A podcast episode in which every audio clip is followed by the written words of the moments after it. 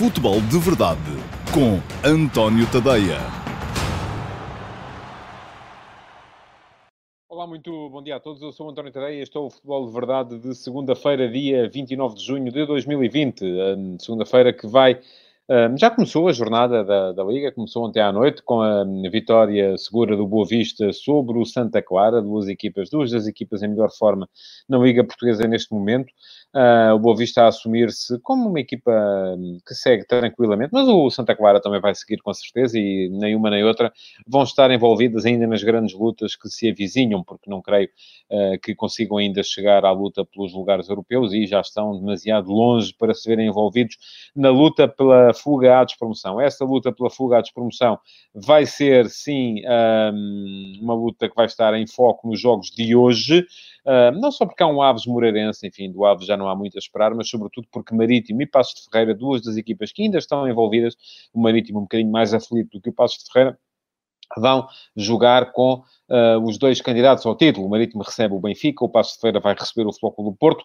Dois jogos que vão, uh, com certeza, uh, contar para as duas contas, para as contas do título e também para as contas da fuga à descida de divisão. Portanto, isso vai ser mais logo para, para ver. para já ainda vos quero falar de um dos jogos que encerrou uh, ou do jogo que encerrou mesmo a jornada anterior da Liga, o uh, Belenenses de Sporting, porque foi já na sexta-feira ao final do dia e não houve futebol de verdade uh, de então para cá. E há coisas interessantes para acrescentar acerca desta, hum, da evolução desta equipa do, do Sporting, uh, com o Ruben Amorim, uh, mas uh, vou falar-vos também hoje muito daquilo que podem vir a ser hoje esses dois jogos, então, o Marítimo Benfica, às seis da tarde, e depois o uh, Flóculo Passos Ferreira, Flóculo do Porto, um, a seguir, às nove e picos. Ora bem, Antes de entrar nos temas do dia, tenho que vos recordar que podem deixar perguntas e já vi que o Álvaro Filho está a incluir aqui algumas que já estão a ser um, deixadas nas caixas de comentários. Uh, a coisa funciona, funciona, funciona assim, o futebol de verdade é feito em direto em todas as minhas redes sociais. Facebook, uh, que é onde tenho mais comunidade e, portanto, é normal que a maior parte das perguntas venham daí, mas também Twitter, e eu uh, desde já desafio a malta do Twitter a deixar também perguntas, uh, também no Instagram e GTV, e tenho a dizer que quem estiver a ver-me através do Instagram, um, enfim, não temos maneira ainda, porque não há compatibilidade entre, entre a plataforma StreamYard e uh, o Instagram, um, não tenho maneira de incluir aqui no, aqui em baixo, é deste lado, onde é que é, enfim, é, enfim, não tenho maneira de incluir no oráculo as vossas perguntas, mas elas serão na mesma uh, submetidas a concurso para poderem ser eventualmente respondidas no Q&A uh, da próxima, um, da próxima, do próximo sábado. Mas ia dizer, Facebook, Twitter, Instagram, YouTube, quem, quem deixar perguntas no YouTube, elas não só aparecem aqui, como são também uh, submetidas a concurso para sábado que vem. E uh, quem quiser também pode deixar perguntas uh, no meu site, no antoniotadeia.com, nas edições do Futebol de Verdade, que lá estão, estão lá todas, passam em direto via Dailymotion e depois ficam para memória futura no site, no antoniotadeia.com um, e, e, por lá vão, vão ficando. Ora bem, portanto já sabem, podem deixar perguntas durante a emissão, podem fazê-lo também depois da emissão, aí já não dá para incluí-las em oráculo, mas elas serão na mesma submetidas a concurso. E eu, para já, vou uh, entrar então nos temas do dia, começando uh, por esse Belenenses Chá de Sporting de sexta-feira passada. Uh, Pergunta-me João Martins o que dizer do Sporting pós-retoma. Pois bem, é a equipa que tem mais pontos na, na, na pós-retoma na, na, Liga. Um, a segunda é o Passo Ferreira, que vai jogar hoje com o Porto e está envolvido na luta pela fuga de promoção. Mas uh, esse Belenenses Chá de Sporting, em que mais uma vez me parece que o Sporting fez um resultado melhor do que a exibição. enfim a primeira parte do Sporting parecia uma loja dos horrores, é isso. E o Sporting, no entanto, saiu para o intervalo a ganhar por 3 a 1. Uh, ah, mas uh, o Abelense Chad e o Petit foram capazes de uh, expor muito bem aquilo que, é neste momento uma limitação do Sporting e que é uma limitação ah, que ficou ainda mais à vista com o abandono da carreira de Jérémy Mathieu, que é a primeira fase de construção. Ali houve pouca coisa a funcionar bem. Uh, funcionaram mal os posicionamentos, nomeadamente os posicionamentos dos uh, alas, uh, Ristovski e uh, Nuno Mendes, não estavam nos, nos, sítios corretos quando os dois centrais, o Quaresma e o Borja, que atuam pela direita e pela esquerda, abriam em posse todo, todo aquele posicionamento estava, do meu ponto de vista, mal trabalhado, tal como estava mal trabalhado a resposta dos dois médios, do Mateus Nunes e do Wendel, à pressão que a Belenenses Chade foi fazendo nesta primeira fase de construção do Sporting. O que é que aconteceu? O Sporting saía a três, mas nenhum dos três centrais hum, tinha capacidade para sair com bola, para sair em posse, para fixar o adversário para ultrapassar aquela primeira zona de pressão que era feita muito em cima e, portanto, já estava fixa até. Um, era preciso ultrapassar aquela primeira zona de pressão uh, e isso não estava a ser feito uh, em devidas condições. Ora, o que é que se passou? Passou-se que Marco Matias e um, o, o Licá um, pressionavam muito bem nessa primeira fase de construção, uh, tanto o, o, o, Eduardo Quaresma como o Borja. E isso uh, veio provocar que eles tivessem dificuldades de ligação com os dois alas, que eram imediatamente pressionados também pelos dois defesas laterais do Belenense. O Belenense, o Belenense Chade apresentou-se em 3-4-3, tal como o Sporting. Um, e aquilo que aconteceu foi então que, não havendo essa condição de fazer a ligação pelas laterais, só havia uma maneira de o fazer, que era jogar com os médios, com os dois médios, Mateus Nunes e Wendel. Nenhum deles baixava, conforme era recomendado, até porque depois do Cassierra, o ponta de lança da Belenenses Chade, caía em cima de um deles e o Show, um dos médios, uh, caía em cima do outro.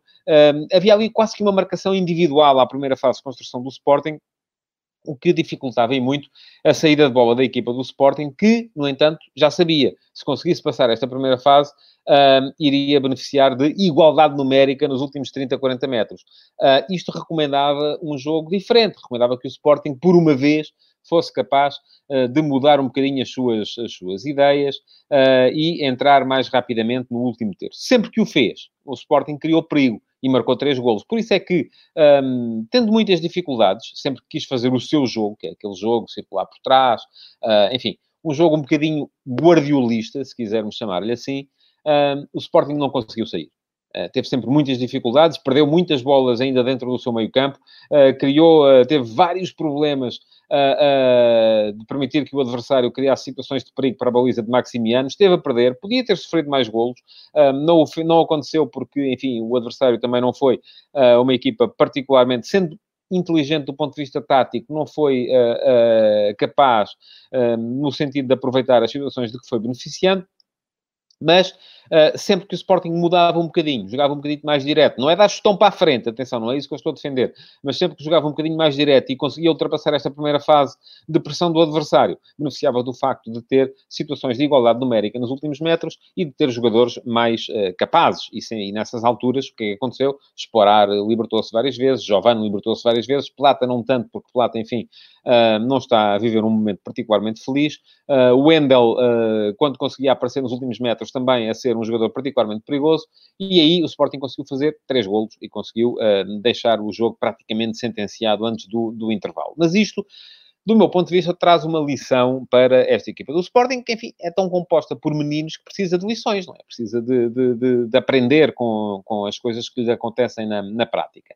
E a lição é que, e atenção, manda a teoria, uh, e o guardiolismo, vamos lá se quisermos, dizer que, e já muitas vezes ouvimos treinadores dizer isso, a equipa teve muita pressa, um, não, um, é preciso ter calma, é preciso contemporizar, é preciso... Não, eu acho o contrário. Eu acho que isto é para jogar depressa, não é para jogar devagar. E o problema do Sporting foi que circulava por trás, mas circulava por trás tão devagar que permitia que o adversário basculasse e voltasse a centrar a zona de pressão em cima uh, quando a bola circulava da esquerda para a direita ou da direita para a esquerda. E não conseguia sair e perdia a bola. Ali qual é a resposta? Há duas respostas possíveis. Uma das respostas é é preciso jogar mais depressa para que a bola chegue ao outro lado antes do adversário lá estar também. Portanto, não me venham com essa ideia de que a equipa teve muita pressa e é preciso e perdeu as suas e perdeu as suas ideias. Não perdeu coisa nenhuma, não estava a conseguir com aquela ideia, não ia chegar lá. A outra resposta é jogar mais direto. Enfim, eu não sou daqueles que acha que o circular por trás é mau, que o uh, sair a jogar é mau. Não, eu acho que é bom se tiverem jogadores para isso e se tiverem, uh, se o adversário permitir que isso aconteça, se forem capazes de ultrapassar aquela primeira fase de pressão. O Sporting, quando chegou à frente, foi geralmente quando jogou direto. E aí sim fez golos. Portanto, não há aqui verdades absolutas, como não há em nada no futebol. Não é rigorosamente melhor uh, sair mais direto do que sair mais curto. Tal como não, também não é rigorosamente melhor sair mais curto do que sair mais direto. Uma coisa eu tenho a certeza, é melhor jogar depressa do que jogar devagar. Porque se jogarem depressa, criam dificuldades ao adversário. Se jogarem devagar, permitem que o adversário uh, bascule e se estás com a bola à esquerda e tens que uh, circular para a direita, se circulares depressa, o adversário não tem tempo de lá chegar. Se circulares devagar, o adversário chega lá e a parede continua lá a estar. Portanto, por amor de Deus, não venham com essa ideia de que a equipa teve demasiada pressa. Isso não existe. Demasiada pressa só se revela quando por fazer depressa se faz mal. Costuma dizer-se também, depressa e bem não há quem. Mas, uh, devagar e bem, também tenho muitas dúvidas que haja quem, pelo menos o adversário fizer a sua parte. Sporting ganhou, ganhou com justiça.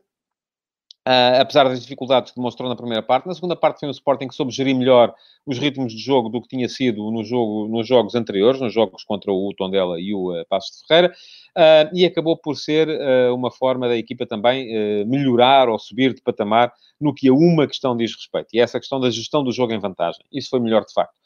mas ficaram ali muitas dúvidas relativamente à resposta desta equipa do Sporting quando o adversário lhe cria dificuldades uh, na primeira fase de construção, sobretudo desde que não há Jeremy Mathieu. Com Mathieu, as coisas eram sempre, geralmente, feitas de outra maneira. Nota para, a chat que uh, foi taticamente arguta. Enfim, não vou estar aqui a defender marcações individuais.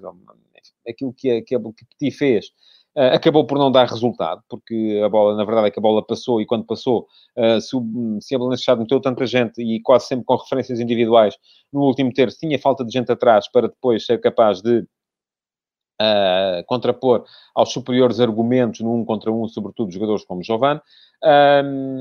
Portanto, não funcionou, mas uh, foi um esforço interessante e com, com gente também, do meu ponto de vista, interessante, que justificaria, acho eu, também uma posição um bocadinho mais tranquila na tabela por parte desta equipa de Petit. Uh, muito me surpreenderia que a Belenenses ainda se visse envolvida na luta pela fuga à despromoção. Mas a verdade é que, eu vou só aqui olhar para a classificação, um, sim, a verdade é que ainda pode perfeitamente lá chegar. A Belenenses está com 30 pontos, um, tantos quantos o Vitória Futebol Clube, menos um que o Passo de Ferreira, 31. Um, no limite, podemos até achar que o Gil Vicente, que tem 33, ainda pode ver-se envolvido nesta guerra, uh, mas uh, quem está de todo ou mesmo envolvido nesta guerra são Passo de Ferreira, 31, Vitória Futebol Clube, 30, Belenenses Estado, 30, uh, Tondela, 29, Marítimo 28 e Portimonense 24. Destes todos, há um que vai descer de divisão. Já disse aqui várias vezes 32, 33 pontos devem ser suficientes para a manutenção. Um, vamos ver quem é que lá chega e quando é que lá chega para se verem livres desta, desta. O grande jogo Braga-Guimarães já falei na sexta-feira, Ricardo Simões. Se quiser ver uh, a emissão sobre o Braga-Guimarães, ou na qual falei do Sporting Clube Braga, Vitória Sport Clube, uh, no antoniotadeia.com tem lá as emissões anteriores do Futebol de Verdade e é aí ver a edição de sexta-feira, uh, porque já foi de facto mencionado esse jogo na edição de sexta-feira de manhã. Aliás, quem for ao antoniotoday.com pode também uh, aproveitar uh, para uh, ler hoje sobre o chumbo da, do orçamento do Benfica e a interpretação que eu faço do facto de a maioria dos sócios do Benfica que foram votar este orçamento terem votado contra.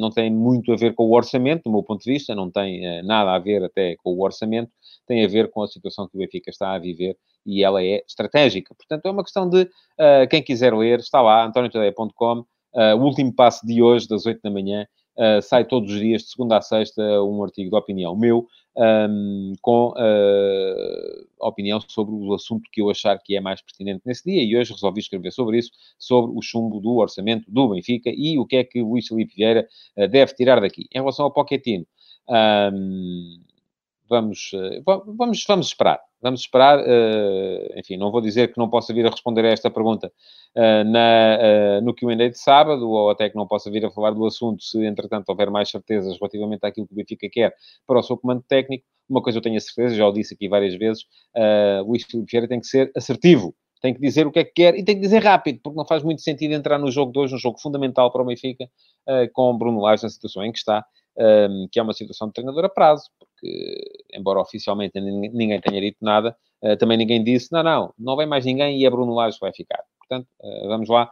Isso tem que ser uh, tratado e trabalhado para que a equipa tenha condições uh, de seguir o seu, o seu caminho. E o caminho do Benfica recomeça hoje às uh, seis da tarde, com o jogo uh, na Madeira, jogo complicado contra o Marítimo. O Marítimo está envolvido na luta pela, pela despromoção E é um jogo complicado porque se formos a ver, o Benfica só ganhou dois dos seus últimos 12 jogos, portanto, e precisa de ganhar hoje. O Marítimo não pode perder, porque se perder e depois vir o Portimonense ganhar, fica com o Portimonense a um ponto eh, de uh, diferença apenas e a linha d'água ali a morder-lhe os calcanhares e isso vai ser problemático para a equipa do Marítimo. Ora bem, o Benfica uh, apresenta hoje uma equipa sem algumas unidades, não vai ter uh, Tarapte, que está, está lesionado, Uh, não vai ter uh, Gabriel, que está castigado, não vai ter Rubem Dias, que está castigado, uh, e isto vai permitir uma série de alterações. Pergunta-me o Cruz se eu consideraria boa opção agregar Pizzi e a Weigl no miolo, apostar em Zivkovic ou Chiquinho na direita. Um, também há Servi, não sei. Eu, eu não sei até que ponto é que Pizzi neste momento está em condições de fazer aquela posição, a posição de segundo médio. já a fez, com Jesus. Creio que até chegou a fazê-la com o Rui Vitória também, eh, mas era um Pizzi com menos uma série de anos. Eh, eu não iria por aí, mas uh, admito que sim, que seja uma possibilidade. Uh, aquilo que eu vejo acontecer no Benfica hoje, enfim, havendo Jardel, uh, é normal que Jardel acabe por substituir Rubem Dias e faça dupla de centrais com, com Ferro. Os laterais devem continuar os mesmos e depois sem Gabriel e tanta gente anda aí a pedir o Samaris há tanto tempo, admito que Samaris possa entrar no 11 hoje.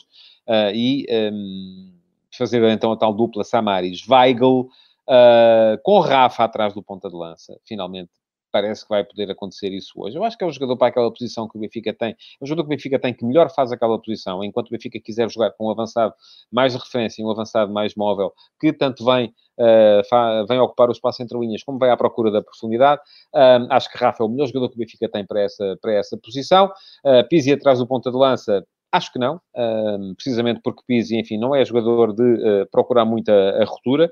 Uh, acho que Pizzi pode ser mais útil. Tem golo, sim, mas tem, tem golo, seja a sair da posição de segundo médio, seja a sair da posição de médio ala direito, ah, porque aparece muito no espaço interior e aí sim pode criar superioridade numérica. Portanto, aquilo que eu vejo é um Benfica com Pizzi à direita, com Servi ou Zivkovic, não sei, uh, mas acredito que possa ser Servi à esquerda, até porque é um jogador que dá à equipa uma consistência defensiva diferente, com Rafa atrás do ponta de lança, que, em virtude dos dois golos que fez no último jogo, deverá ser com certeza Vinícius, e um, depois, eh, muito provavelmente, pode ser Chiquinho a jogar como segundo médio, pode ser Samaris a jogar como segundo médio, ao lado de Weigl, mas a soltar-se mais. Portanto, é este o Benfica que eu antevejo para hoje. Acho que é o Benfica, do ponto de vista tático, mais equilibrado. Agora, a questão que se coloca aqui é se a questão do Benfica neste momento é mais tática ou se é mais mental. E se é mais mental, então aí vai ter que haver uma intervenção qualquer superior uh, para tirar a equipa do buraco em que ela se está a enfiar e no buraco qual, no qual Bruno Lage também se deixou, uh, uh, para o qual se deixou arrastar. Do outro lado, temos o Marítimo sem Bamboc, um, provavelmente com Pelágio a fazer a posição do francês, e aí parece-me que é um jogador mais fino, um jogador, assim, é claramente à vista um jogador menos possante, um, pode ser um Marítimo com meio campo ligeiramente mais ofensivo, muita atenção à contribuição de Rodrigo Pinho, ponta de lança, fez dois golos, o segundo gol é um excelente gol no, no, no, jogo da semana passada contra o Portimonense, já não serviu para nada, mas uh, é um ponta de lança com um golo e um ponta de lança que, mais a mais, faça aquilo que têm sido as dificuldades defensivas do Benfica na sua última linha, uh, pode vir a revelar se extremamente importante na partida de hoje. É um jogo que os dois têm de ganhar. Um, e antes de passar para o jogo seguinte, para o Passo de Ferreira Porto, queria só dar aqui uma pequena nota para aquilo que foi a reação de Bruno Lage, ou aquilo que foi a retratação de Bruno Lage relativamente às acusações que tinha feito aos uh, jornalistas na, na, na, e aos treinadores. Jornalistas e aos treinadores. Um, eu tinha dito no sábado à noite na RTP que achava que Lage tinha ali duas maneiras de sair da situação, uh, embora admitisse que ele optasse por uma terceira. E as duas maneiras, uma era dizer quem era, de quem é que falava, quem era o treinador que andava a pagar almoços, jantares e viagens e a que jornalista ou jornalistas, e portanto acusar, fazer a acusação concreta, e eu quanto a isso, nada. Contra isso, nada. Atenção, se uh, alguém tiver acusações a, a, fazer e tiver a certeza daquilo que está a dizer, deve fazê-las mesmo, porque é isso que eu defendo, tanto para jornalistas, como para treinadores, como para polícias, juízes, magistrados, seja quem for. A segunda saída era vir retratar-se, porque de facto uh, terá sido algum zoom-zoom que ele ouviu uh, e que tomou como bom e, portanto, veio e, como não podia concretizar relativamente à pessoa que era, veio lançar a lama em cima de toda, de, de, da totalidade de duas classes.